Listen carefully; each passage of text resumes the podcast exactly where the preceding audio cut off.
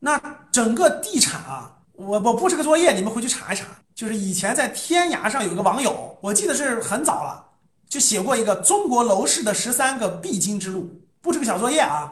不是那个，我这儿虽然给你弄出来了，但是你们都、你们都、你们都没有那个、没有那个、没有看过，回头看下去啊，百度百度一下啊。我通过这个呢，其实给你引导一下啊，你们回头查一下啊。第一个叫开闸放水，这这就最早了，两两千年到两千零二年，现在已经走到第十一到十二了，就拐弯了，该拐弯了。我给你们聊聊，你们听听啊，你们认同不认同啊？第一个，两千年到两千零二年的时候，开闸放水，就是我们国家为了度过那个九七年、九八年的东南亚金融危机，对吧？房地产做了个改革，九九年，然后不断的印钱。第一个，第二个，房价开始飙升，从两千年开始，两千零二年、零三年、零四年。第三个，卖地解决地方政府债务危机，对吧？各地地方政府怎么有钱的？卖地啊！房地产发展起来了，商品房呀，把地卖给开发商，然后呢，这个我才能有钱，地方政府，对吧？第四，驱赶人民币存款进入房市，没问题吧？过去二十年都鼓励人民币存款进入房市。第五，外管局最大的对手消失，外汇暂时安全，这是跟那个那个外汇的这个相关。第六，跟随美帝收紧货币，这指的是当时那个中间那个片段啊。第七，银行通过 CDS 转移大部分风险，就把房地产的这个风险转移出去。第八，限购啊，制造天花板，刺破泡沫，房价下跌，这个其实没成型当时。第九，高位接盘或者投资客无法套现。人民币资金成功被锁定，现在已经锁定了。就过去这些年限购，你看第八限购制造天花板，就最近这些年各地是不是疯狂限购？从一七年、一八年开始，对吧？限购，对吧？然后高位接盘的基本套住了。土地财政转型，房产税推出就是土地财政要转型，各地房地产，待会儿会讲到啊，房地产的收入有有很大一部分是补贴的地方财政嘛，卖地以后地方财政。那现在房子盖的差不多了，土地也卖的差不多了，需求也满足的差不多了，这未来这个土地。财政要转型啊，靠什么呀？靠房产税啊。第十、十一，开征房产税，彻底套死无数无数的散户。说的没错，房产税真真正正开通以后，很多中小城市租不出去的房子都会跌的跟很便宜很便宜啊，跟鹤岗似的，就低的很便宜便宜。第十二。驱赶剩余的资金重新进入实业，这不是印股票吗？印股票不就是让资金进入实业吗？你自己想想不就知道了吗？保就业，股票资金进了股票，支持了公司的发展，那不就保就业吗？资金进入实业吗？第十三，人民币国际化，现在已经走到第十、十一、十二，都按这个节奏走的。虽然其实这个也不是完全准确，但是这个轮廓对的，就这个轮廓对的。这二十年房地产的大轮廓，开闸放水也好，这个解决地方债务问题也好，这个。让这个资金进入房地产，让房地产往上涨也好，到最后的这个限购也好，最后的这个地产转型、土地财政转型、房产税推出，到最后这个把它套住，让资金不进房子了，进实业，就是这个逻辑嘛。大逻辑是完全对的啊，完全正确。这个十三个这个过程啊，这个人因为他写的比较早，所以人家把整个这个过程都给你摆在这儿了。这个这个这个。也算是一个很有意思的一个，给大家交流一下。其实我我要讲的就是这个思路，就是它是一个必然趋势。我现在这个主题就是地产二十年大拐点，为什么是必然趋势嘛？其实这十三步就是这么一步步发展过来的啊！现在已经到了最后了。好，往下看，我要讲明白这个。我刚才是给你拿个引子啊，十三步，我跟你讲详细点。中国房地产的前世今生，我把它的前世今生讲明白了，你就知道要发生什么了。一九九九年之前，中国没有商品房。教室里各位有年龄大的吧？四十岁以前的都有感觉。一九九九年的房子，城市的房子，农村就不管了，宅基地。城市的房子都是分房。教室里有没有年龄大的？能能理解的吧？就是单位分房，或者叫单位集资盖房。比如我们家以前，我们家住那个房子就是单位集资的，单位的房子集资，自己也出点钱，单位出点钱，最后盖个房子，你们家自己住啊，叫单位集资盖房，没有商品房。商品房是从一九九九年。商品房改革这个政策下来之后出了的，二十年的时间，从一九九九年到二零二零年，二十年、二十一年的时间，从一个零可以说是零吧。商品房，你们知道截止到二零二零年，中国房地产行业多大规模吗？一年的产值十七万亿人民币。写下来，敲下来，不要大意，不要惊诧。十七万亿人民币，你们知道过去二十年为什么房地产行业的人有发大财的，有发中财的，有发小财的，有养家糊口的，明白了吗？这就叫大趋势。我写的书记不记得了？叫趋势的力量。过去二十年啊，商品房过去有试点啊，比如说那个海南就做过试点啊，认这个这个这个潘石屹这帮人都是。九零年到九二年，海南房地产那个泡沫赚钱的有过试点，但是不是全国大规模推广。广东也也早期有一点试点，但是没有全国推广。全国是从二十年开始的，几乎很小的规模，现在是十七万亿人民币，占到 GDP 的百分之十七。这是房地产啊，只是房子呀。如果加上上下游的钢铁、水泥、煤炭、建筑、装饰、工程、机械、装修、家具、家电，占到 GDP 的百分之三十。所以二十年，大家想想这个蛋糕，你们能听懂这个蛋糕吗？就一个蛋糕从这么小，从这么小发展到了十七万亿。所以过去二十年，这个行业很多发大财的。那不就是许家印啊，什么孙宏斌啊这批人吗？万达的王健林这批人吗？坚定不移的搞了二十年房地产吗？这是发大财的，发中财的那不就是小小开发商、小包工头、小就是发中财的，小的这不是小包工头啊，炒房子的呀。教室里各位，你们买了几套房子？这不就是你们就是不是你聪明，也不是你多么厉害，也不是你多有脑瓜。我说的没错了，就是因为时代给了你机会，时代给了你机会，你只是在里头稀里糊涂的裹挟着你。成为了一个小富翁，比如说你有几套房子了，身价有个几千万了，是吧？有个几百万了，这这点能听懂吗？能听懂的给我打个一。明白什么叫时代给你的机会吗？趋势给你的机会吗？不是你多勤奋，不是你多聪明，也不是你怎么怎么地，所以要把自己看小一点啊。大富翁、中富翁、小富翁，这是我讲的：小富靠勤，中富靠智，大富靠运、靠命。你的命里就赶上。你像我们七零后。为啥六零后、七零后发展的比较好？不是咱们多牛，咱们是命，咱们命里赶上。从二十多岁，你像我从二十多岁到四十多岁，赶上了中国最辉煌的二十年。我还在北京，还在最发展最快速的四个城市之一。你说什么都赶上了，你不你不得有点基础吗？不是你多聪明，就是因为点儿好命好。你换后面一代人。他不一定有这二十年，在这个黄金的大时代里面，还在最牛的城市里面，还在最牛的好行业里面啊，这是命啊，能听懂吗？不是咱多牛，没有这机会以后，你这些你根本你连喝汤的机会都没有，你别说吃肉了，八零后也还行。好，再往下，这个过去这二十年，这个大蛋糕，对吧？从零发展到十七万亿的规模，那中间太多人的，甭管咱们个人，就是咱们讲讲发财啊，在公司啊各方面成长，对吧？包括国家发展，它背后是有原因的。大家知道背后是有原因的。第一个，中国经济的大背景蓬勃发展，融入国际社会，对吧？入世了，然后蓬勃发展，这是第一个大背景。第二大背景，你说我的，你说我这个这就是命，这入世，你看大学毕业就两千年刚刚出头，就两千多大学毕业了，年轻人，过去这二十年辉煌，赶上了辉煌的时机了。第二，十四亿人的住房需求，对吧？这个大趋势，这个大蛋糕是怎么成长起来的？它这个趋势是怎么发展起来的？十四亿人的需求在这顶着呢。十四亿人有没有住房需求？我问你们有没有住房需求？当然有，而且是刚需，对不对？十四亿人的需求。好，第三，文化背景，中国五千年传统，有钱就买地，有钱就买地，现在没地主了就买房子，就是文化。中国这个文化，老百姓怎么地都得有房子，手里有房子心里不慌，这是中国文化造成的。古代就是有钱就买地，有钱就买地，跟中国的文化有关。那有些国家不是这么文化，他有钱他也不买那么多地，他文化有关。第四。在在过去这二十年的这个上涨当中，大家知道房价上涨已经成信仰了。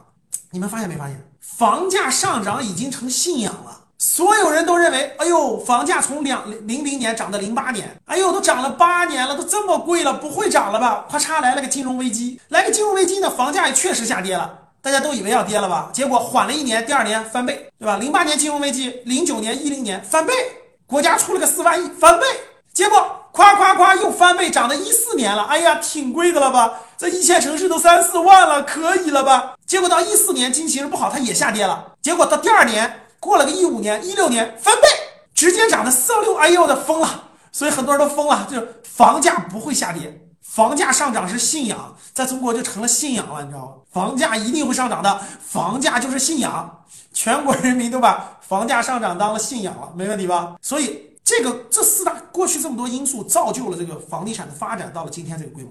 无论是房价的上涨，无论是占 GDP 的过程，那整个房地产跟经济层面密切相关。我刚我刚才说过了，上游钢铁、水泥、建筑，对吧？大量的人，中游装饰工程机械，下游家电家具装修，整个产业链拉起来占到 GDP 的百分之三十。你说绑架没绑架经济？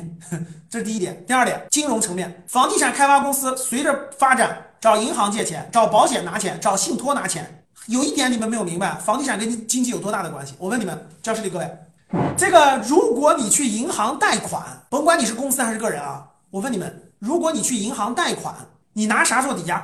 回答我，拿什么做抵押？是不是房子做抵押？大家明白啥啥事了？房子做抵押，对不对？那房子越来越多，我问你，房子做抵押，你是不是就能贷出钱？那房子越来越多，我问你，这个银行的那个资金，听明白了啊？就房子越来越多，房价越来越高，这个金融机构滚出来的资金是越来越多还是越来越少？能听懂吗？对金融，对金融很多人不了解，打少的人就基本上对金融没概念。金融是有一个杠杆效应，你知道吗？比如说你有一百块钱，对吧？你放在银行，存款准备金率收八块钱，其他的呢九十二块钱。我问你们，是不是直接？你看啊，有一百块钱存在银行了，然后央行收了，就算十块钱吧，收了十块钱的存款准备金率，还剩九十块钱。我问你们，银行是不是只往外面贷九十块钱？就比如说我存了一百块钱，正好有个人要贷款，他带走一九十块钱了，是不是只出去了九十块钱？这就是很多人不懂金融，其实根本就不是，这有个乘数效应。他把这九十块钱拿走了吧，他还会放回银行来，因为他甭管这个九十块钱流入社会的这个资金以后，对了，他还会他还会赚回来，他又他在他又会存在银行的，又又这个九十块钱又回的银行八十块钱，这八十块钱交了十块钱又出去了，出去还会回来，所以这是要乘好几倍的，这个叫金融的乘数效应。但是这个金乘数效应，这个是要有一个锚定物的，就你你得给我个抵押，我才能给你是吧？如果社会没有这个抵押的话，它就没法放大，就这个金融乘数就没法放大，大家能听懂吗？所以这个房子的这个量大起来和这个房价的上涨，侧面上就配合了金融的这个这个乘数效应，这个货币的乘数效应，所以让这个这个跟这个金融的关系是密切相关。大家想想整个。我们国家的这个房子这个价格往下掉一掉，或者房子少了很多，你想想跟金融有多大的关系？你仔细想想就知道了。对了，降准就是放大乘数效应，就是让银行手里的钱多了，它可不是放贷一次，这个钱可以很多次。这就是你学过货币银行学你就明白了，你没学过货币银行学你就不了解啊。这就是各位为什么要上学呢？就为什么要多学习呢？大学里学货币银行学你就懂了啊，你没学过你就不懂啊，就是这个意思。看这儿啊，然后呢这个。这是第二点，是跟金融相关；第三点是跟地方政府收入相关。不用问各位，每个地方这个中国的土地大家都知道不是私人私有化的，对吧？地方地方政府把这个土地收回来之后，然后呢，这个这个拍卖给开发商，对吧？开发商从银行借上钱，然后呢，土地款是给了当地政府，土地款给了当地政府，对吧？然后呢，开发商借上银行的钱，然后呢，盖出房子来卖给普通老百姓。大家能听懂了吗？最后这个钱剩多少？比如说这个楼盘是十个亿的，卖地拍地拍了四个亿，这个四个亿归当地政府了。从银行贷款贷了这个六个亿，呃，四个亿给银行政府了，两个亿建房子，懂了吗？建完房子了，最后这个楼盘总共卖了十个亿，减去四个亿给那个给给那个地方政府的，然后呢，这个给银行还利息，你借这么多钱，最后银行还利息还了大概好几个亿，然后建筑成本两个亿，最后还剩两个亿，开发商是不是能赚两个亿？能听懂吗？大家能能算明白我说这个账吧？一个大的楼盘里头，土地占的大，最开始土地占的比例是比较低的。后来我问大家，我们国家土地是不是拍卖制？知道是拍卖制吗？就是各大地方政府地块要上市的时候是要招拍挂的，招拍挂，招拍挂的。然后很多地地产商交了保证金以后过来拍，懂了吗？哎，这块地我出五个亿，我出六个亿，我出七个亿，我出十个亿。这么说吧，跟各位说吧，你五百万买套房子，你知道里面多少其实是进了地方政府了吗？就是这个地的地就占了多少吗？你知道？你们知道现在地占了多少吗？就为啥说这个房地产行业有这个面粉贵了，面包 面粉贵过面包了，懂什么意思吗？不同的城市不一样啊，很多核心城市这个这个这个土地的这个成本已经占到了大头了，然后土地的这个成本占到了大头啊，地方政府收入，所以大家想想。卖地的收入成了地方政府最核心的。那我问你，你是地方政府，你希望这个，你希望房价上涨还是下跌？回答我。你是地方政府，你希望房价上涨还是下跌？你是金融机构，你希望房价上涨还是下跌？你是开发商，你希望上涨还是下跌？过去二十年，所有的都希望房价上涨，只有没有任何力量的老百姓，辛辛苦苦打工的老百姓希望房价便宜点好买。地方政府希望上涨。银行希望上涨，开发商希望上涨，所有都希望上涨，只有普通散户老百姓希望下跌，可它就不跌，那涨吧，只能涨涨上去，然后你只能你只能你那啥了，没有任何力量，就过去二十年没有任何力量能让房价下跌，所以房价上涨成为了信仰。我说的没错吧？普通老百姓，那你别买，总有人买，就是大家就这个所有有能量的人都希望房价上涨，所有没力量的只是普通老百姓，那那那希望跌也跌不下来。但是你们知道吗？这个人的人性你们知道香港房价为啥降不下来吗？这个老百姓给分化了，你知道吗？普通老百姓，嗯，买了，我问你们，手里买了房子的，希望房价上涨还是下跌？回答我说。最开始没买房子的时候，最开始大家都没买房子的时候，这是一条战线的，懂吗？你们这个黑心开发商，你们这个黑心的地方啊，你们这个黑心的金融机构，让我们买不起房子。可是这波大家看这个形势啊，这二十年，哎，第一波买完房子的变了，叛变了，一扭头涨，房子应该涨，我手里已经有房子了，应该涨。涨了，我觉得我身价涨了呀。其实他只有一套房，大家听懂了吗？其实他只有一套自住房。他说行啊，我五千块钱买的，现在涨八千了，涨，赶紧涨，我希望涨。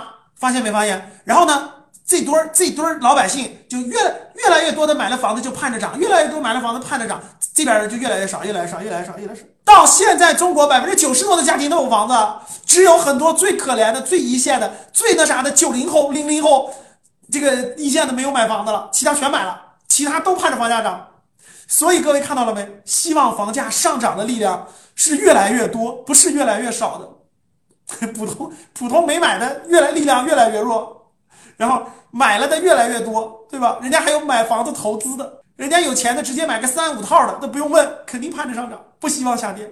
你们知道香港为什么房价降不下来吗？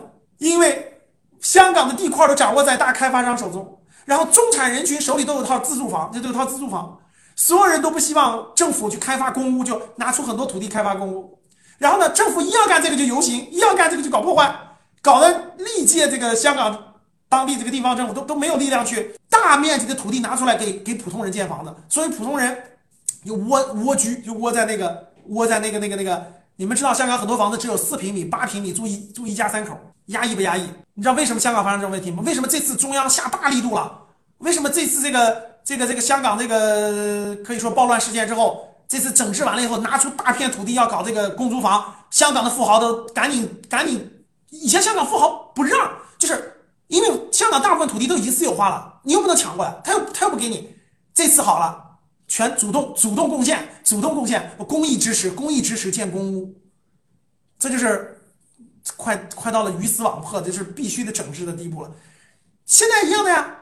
你说各位哪一点让房价下跌？过去这么多年，所有的力量都让上涨，而且这边希望房价下跌的力量是越来越瓦解，越来越瓦解。买了房子希望上涨，买了越来越瓦解。最后，最后你不用喊了，你希望下跌的人你喊也没用了。为啥？该有房子全有。行了，现在继续盖啊，盖卖给谁啊？易经当中有句话叫啥？就是物极必反，所有人都希望房子上涨，所有人都已经画的这片了，所有人都画的这片了，你知道吗？所有人剩下的是完全不可能有房子的，他就不可能有，就各种原因嘛，他就不可能有。所有力量已经基本全过来了，那你说房子还能涨吗？脑袋好好想一想，物极必反，否极泰来，对的。还有啥？还有啥词儿啊？这就叫中国智慧。就过去这个力量没有任何人能打破，就没有任何人能打破。说上的中间就不要上了，啊咱就停下来吧，停不下来，没有人，没有任何力量可以打破，必须让这种力量充分全部过去了，全部过了这个山坡了，全过完了。教室里各位，现在你去查一下，中国现在房子短缺是极个别城市的，就是结构性的。什么叫结构性的？类似于北上广深啊，类似于一些这种人口大规模流入的城市，对吧？它供需是有矛盾的。你放在全国看，没有任何矛盾，供大于求，不用问。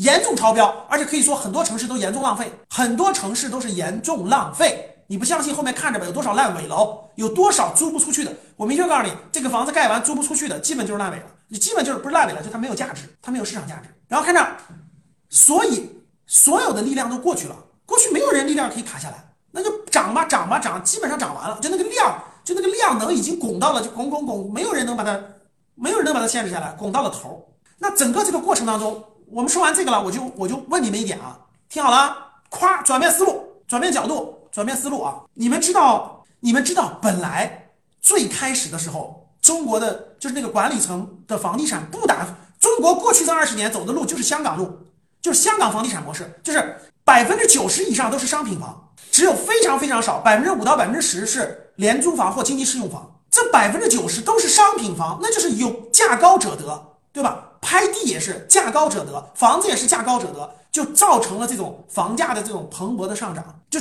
涨到最后就是很多城市很离谱的，涨到二十万一平，对吧？十多万一平都涨到了这个地步。